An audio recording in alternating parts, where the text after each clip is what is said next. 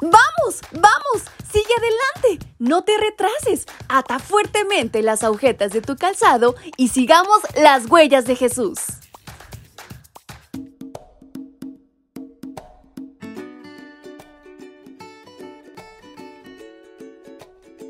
Hola, hola chicos y chicas, ¿cómo están en esta mañana? Su amiga Fabi les acompaña y les da la más cordial bienvenida a este su devocional para menores y adolescentes.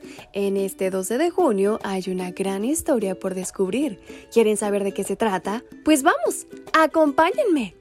Y esta lleva por título Caleb.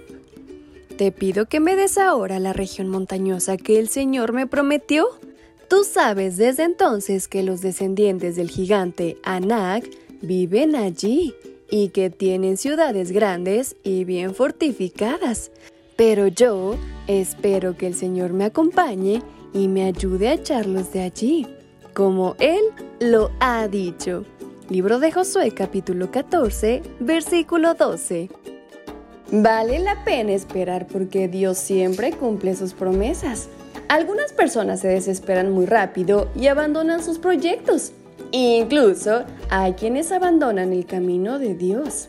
Sin embargo, Caleb nos demuestra que si es necesario esperar 45 años, lo mejor es esperar. Después de todo, durante ese tiempo, Caleb creció en el conocimiento y la dependencia de Dios, de tal forma que cuando llegó a Canaán, su entrega a Dios era más profunda que cuando tenía 40 años. De las personas que salieron de Egipto, solo Josué y Caleb entraron a Canaán. ¿Y recuerdas por qué?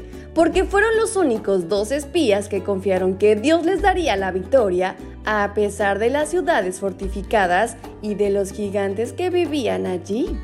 La gente tiende a menospreciar a los ancianos, a pesar que no pueden hacer demasiadas cosas. Pero Caleb nos enseña que no importa que alguien sea anciano, puede tener un espíritu emprendedor, ponerse grandes metas y alcanzarlas. Él cumplió su sueño y derrotó a los gigantes descendientes de Anak, Cesaí, Aimán y Talmaí. ¿Por qué crees que Caleb permaneció con esperanza? Él mismo nos responde. Yo me mantuve fiel a mi Dios y Señor. Josué 14:8. Como cristianos, esperamos un acontecimiento mejor que el que motivó a Caleb, pues aguardamos la segunda venida de Jesús.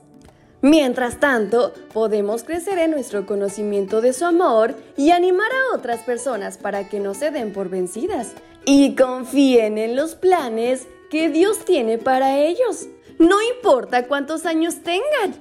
Así que no lo olvides y lleva todo esto a la práctica, que Dios sabrá cómo recompensar.